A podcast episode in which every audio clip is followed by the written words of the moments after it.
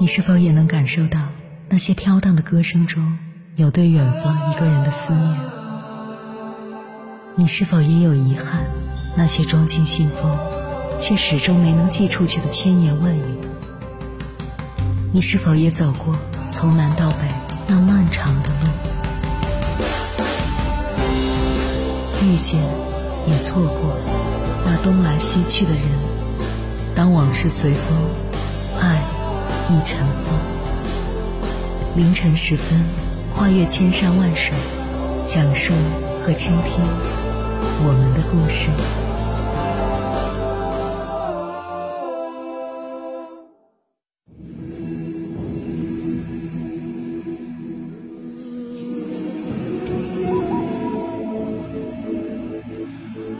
欢迎回来，各位夜行者，这里是正在直播的中国交通广播，千山万水只为你，深夜不孤单。我是迎波，绰号鸭先生。我要以黑夜为翅膀，带你在电波中自在飞翔。不管你是谁，只要是谈过恋爱，你就会有自己的初恋。初恋是一个充满青春、充满希望的字眼，因为它往往承载着一个人最美好的回忆；但是，它又是一个让人心疼的字眼，因为对于很多人来说，初恋都没能走到最后。那么，有没有成功的案例呢？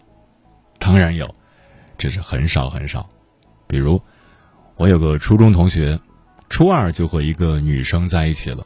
后来经历了高中、大学，又一起去新加坡留学，留学归来参加工作、结婚生子。今年，应该是他们在一起的第二十个年头了。所以，决定一段感情能否持续的因素，不是年龄，也不是金钱，只有两个词：相爱和坚持。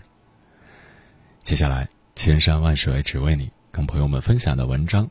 来自一位高中生听友的投稿，名字叫“谢谢，这是我爱你的第三百五十一天”，作者一加一。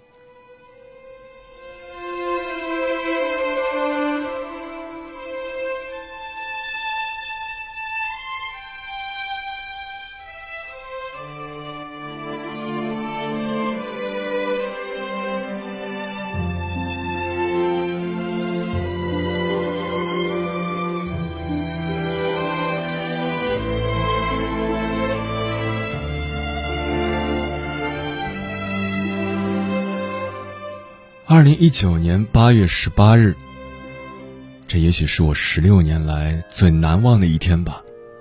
虽然用键盘一字一句写出这篇文章的时候，这一天还没有到来，但我的心已经不可名状。今天是我陪他过的第一个生日，他满十六岁了，生日快乐，亲爱的西西。我想把我和他的故事讲给你们听，也希望收到你们的祝福。回首过去与他相识的三百五十一天，我经历了前所未有的快乐时光与众多强烈的情感，这一切都让我愈发成熟、愈发坚强、愈发坚定追逐梦想的决心。可以说，他的出现。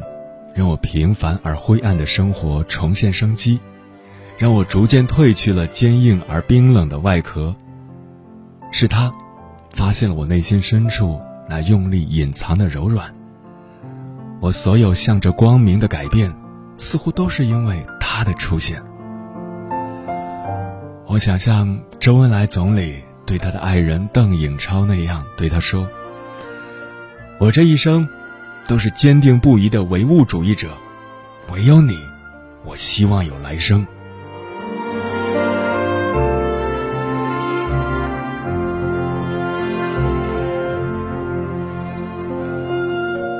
二零一八年的秋风对我而言，是世界上最神奇的一阵风。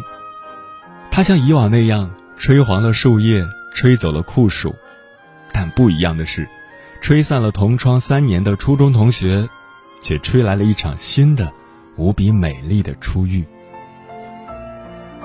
我永远不会忘记，二零一八年九月一日的那次见面。喧闹的教室里，一道单薄的倩影正在伏案学习。她过肩的黑色长发，轻轻地搭在白净的作业纸上，雪白的脸蛋上，雕刻着清秀而精致的五官。那对澄澈的眸子，在金黄色阳光的照耀下熠熠生辉，宛如落入凡尘的仙女，与周围浮躁的环境格格不入。那一幕深深的刻在我的脑海。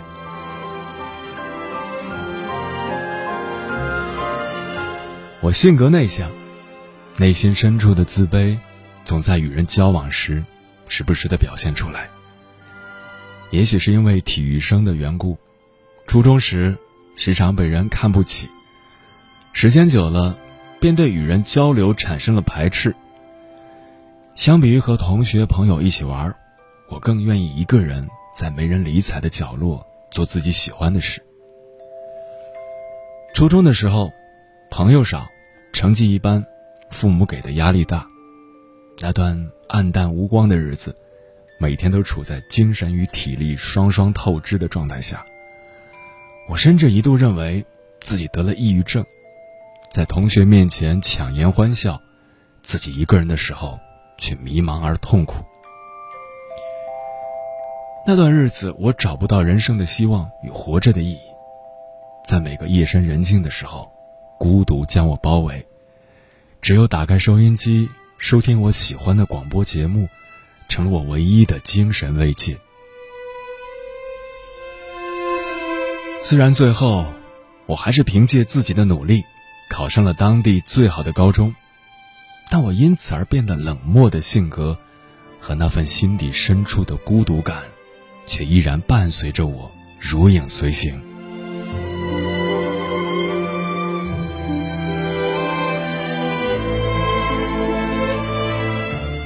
这样的一个孤独、性格内敛，甚至有一些戾气的我，即便见到一见倾心的他，也不打算有什么作为。开学第一天，大家就自发的建立一个 QQ 群。第一堂课是自我介绍，每个同学都上台介绍了一下自己，我也因此知道了他的名字。随后，班主任讲了一些班级的纪律。这一天。便匆匆过去了。当天晚上，有很多同学来加我的 QQ，虽然我不主动加别人的 QQ，但我还是全都同意了。在那些请求中，让我感到意外和开心的是，我看到了他的名字。通过了他的好友申请，我们简单的打了招呼，便没有再说什么了。说实话。我从不对恋爱抱什么念想，只是希望自己可以平平淡淡的过完高中生活，上一个不错的重点大学，以结束自己痛苦的中学时代。但是让我没想到的是，我初中认识的一个女生和她一个寝室，那个女生告诉我，她对我有好感。当我听到这个消息时，我强忍住内心的激动和不安，告诉那个女生：“不要乱开玩笑，怎么可能才认识一天就会喜欢上我？”内心的自卑，使我即使面对突如其来的幸福都感到害怕，感到局促不安。我在兴奋、开心的同时，又怀有一丝疑惑。我不知道，他是不是在和我开玩笑。我和他是不是真的对彼此都是怦然心动？往后的几天，他几乎天天来找我聊天，但在教室却还是像没有交集的陌生人。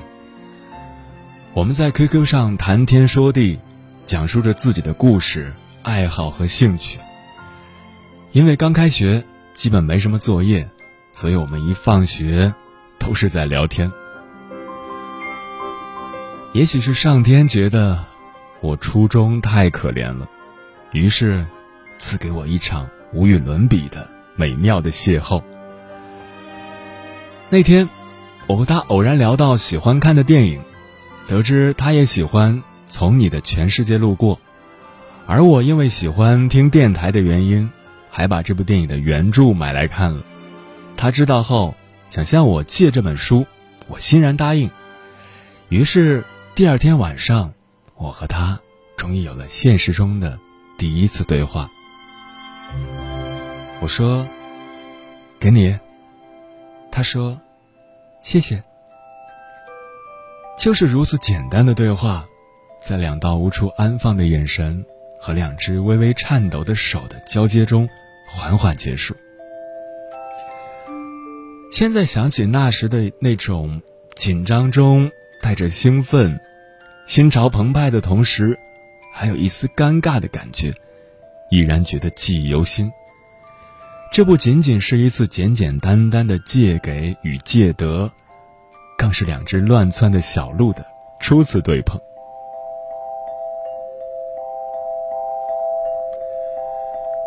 自那以后，我们的聊天变得更加自然。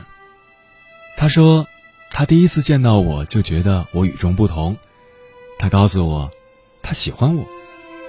他说，他上高中之前和我想的一样，不准备谈恋爱，但是遇见我之后，似乎所有的准备。都可以改变。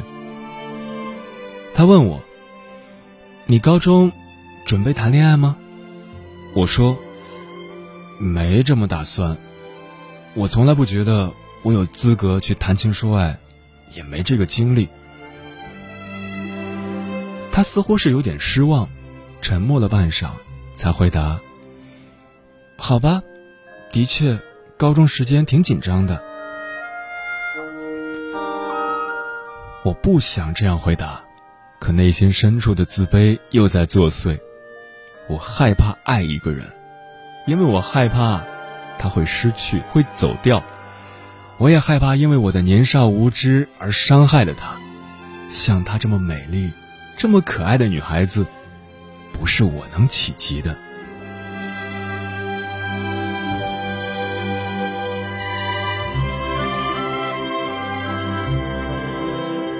在这样的状态下，我们迎来了一周后的军训。身为体育生的我，理所当然的当上了体育委员，整队喊口号，这一切对我这么一个内向的人来说简直要命。但好在新班级的同学都比较友善，互相尊重，于是我的工作进行的还不错。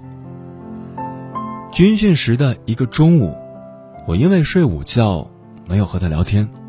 醒来看着手机上的未读消息，不知所措。于是，当天下午在整队时，他用幽怨的眼神看着我，突然当着众人的面问道：“你为什么不回我？”周围那些八卦的眼神齐刷刷望过来，打断了我们的交流，起哄声更是让我和他都羞红了脸。可当天晚上道歉的，却是他。他说：“对不起啊，今天让同学们误会了。我不知道该回复什么，只是说了声没关系。”从那以后，我和他的交流似乎少了一些。虽然每天还是会谈天说地的，但用的时间没有以前那么久了。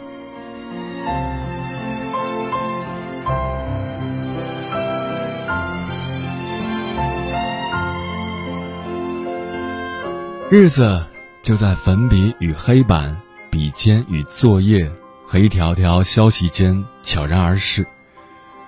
转眼间，就到了二零一八年的国庆节。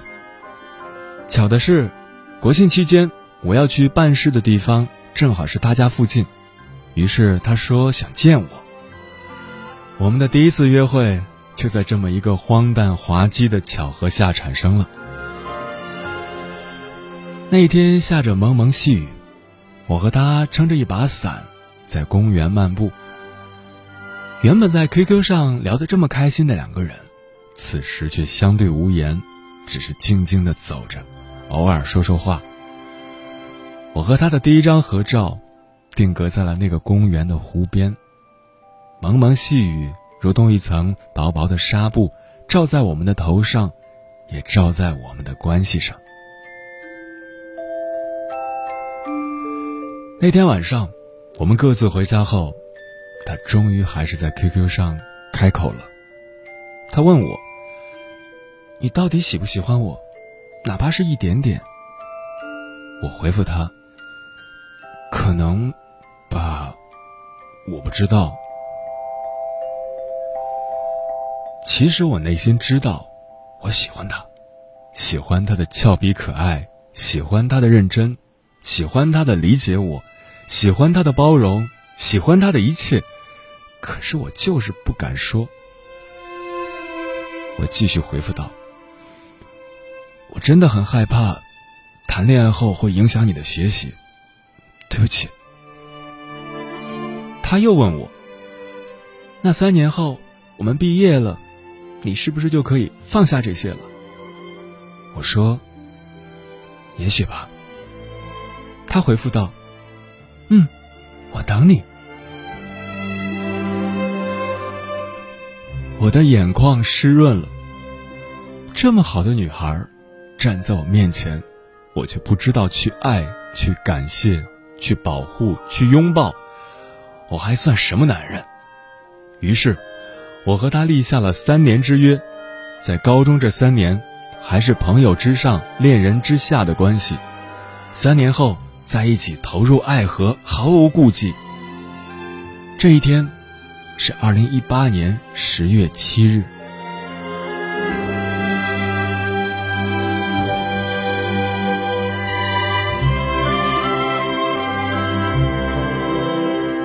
紧随而来的是运动会。我报的是四百米，在冲往终点的最后一百米，我的脑海中想起了他的那句话：“我等你。”我告诉自己，他在终点等我，我会用尽全力踏破轮回去找到他。结果我跑了第一名，那张奖状似乎是他开心而迷人的微笑，在对我说：“你找到我了，我也终于等到你了。”自那之后，我们开始互赠小礼物，互相加油，互相鼓励，开心一起分享，痛苦一起承担。学习时绝不互相打扰。我得到了前所未有的关注和理解。我觉得，有了他，就有了全世界。我们的感情在不断升华，可年轻而躁动的心，却是不可抑制的。二零一八年十二月十八日晚，他最终还是问出了那句话：“你愿意做我的男朋友吗？”我的心跳似乎停止了，全身的血液似乎凝固了，心中的小鹿似乎在此刻冲破了心脏。我若触电般坐在沙发上一动不动，我的大脑一片茫然，我紧紧盯着屏幕。似乎想穿过屏幕看到那一头的他，然后我的呼吸急促起来，全身都变得无处安放，我坐立不安。这突如其来的问题让我语无伦次，我想手舞足蹈的狂欢，但又怕狂欢后的静谧。一个女生说出这样的话，需要多大的勇气与决心？最终。我内心的躁动不安与对她的感激，战胜了自卑。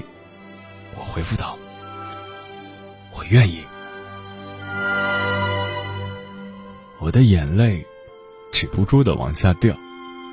我何德何能，可以得到一个这么好的女孩的青睐？我发誓，我会对她好，就像她对我那样。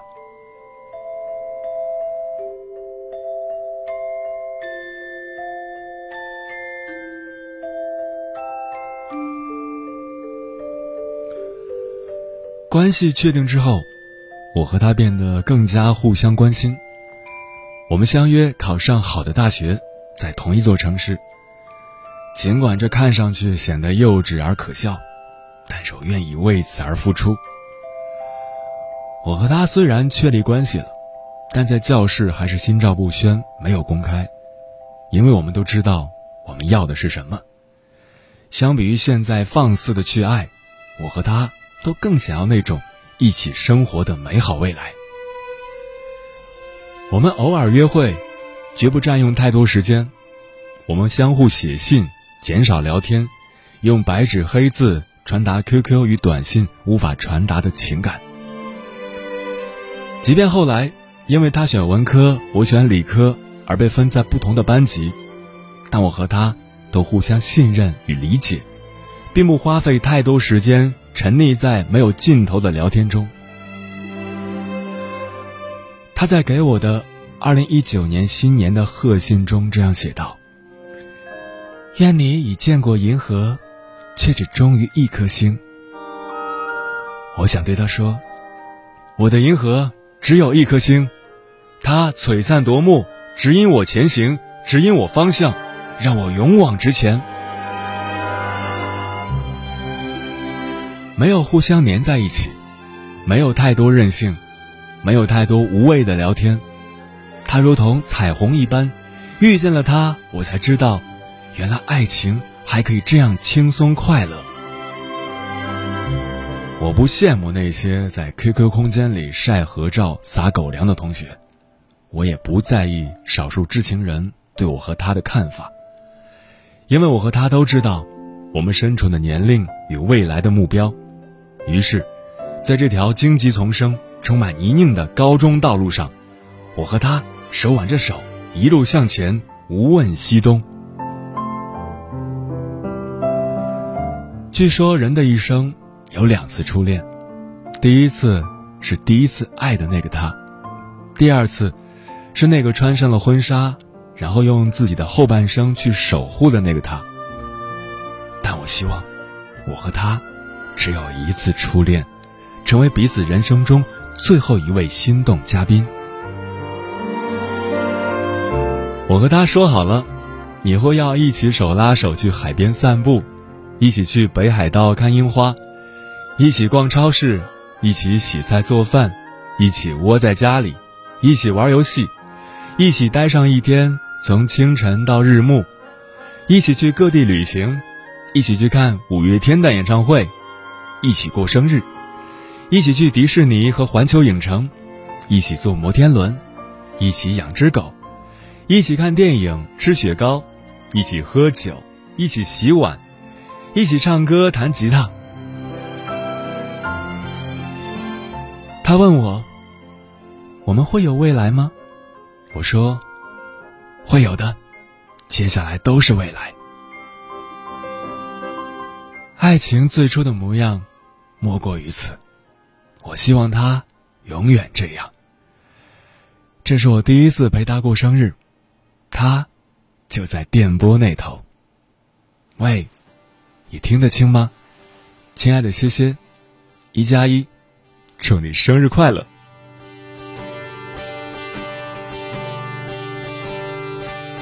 你深邃的眼眸，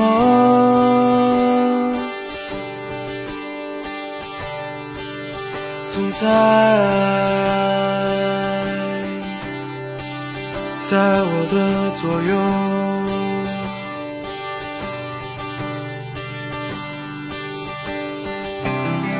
你像一束阳光，照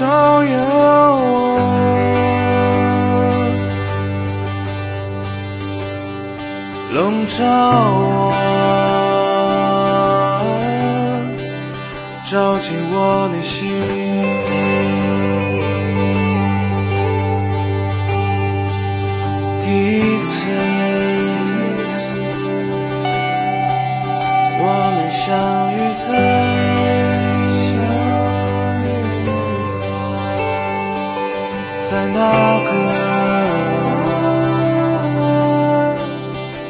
天的午后，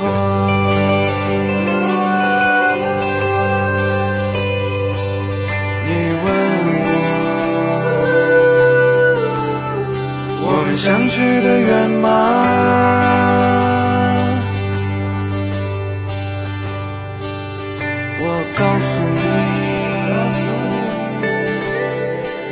就在你视线里，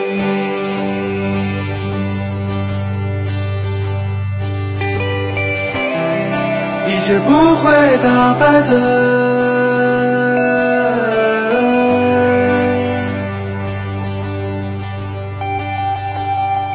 这三岁是我成长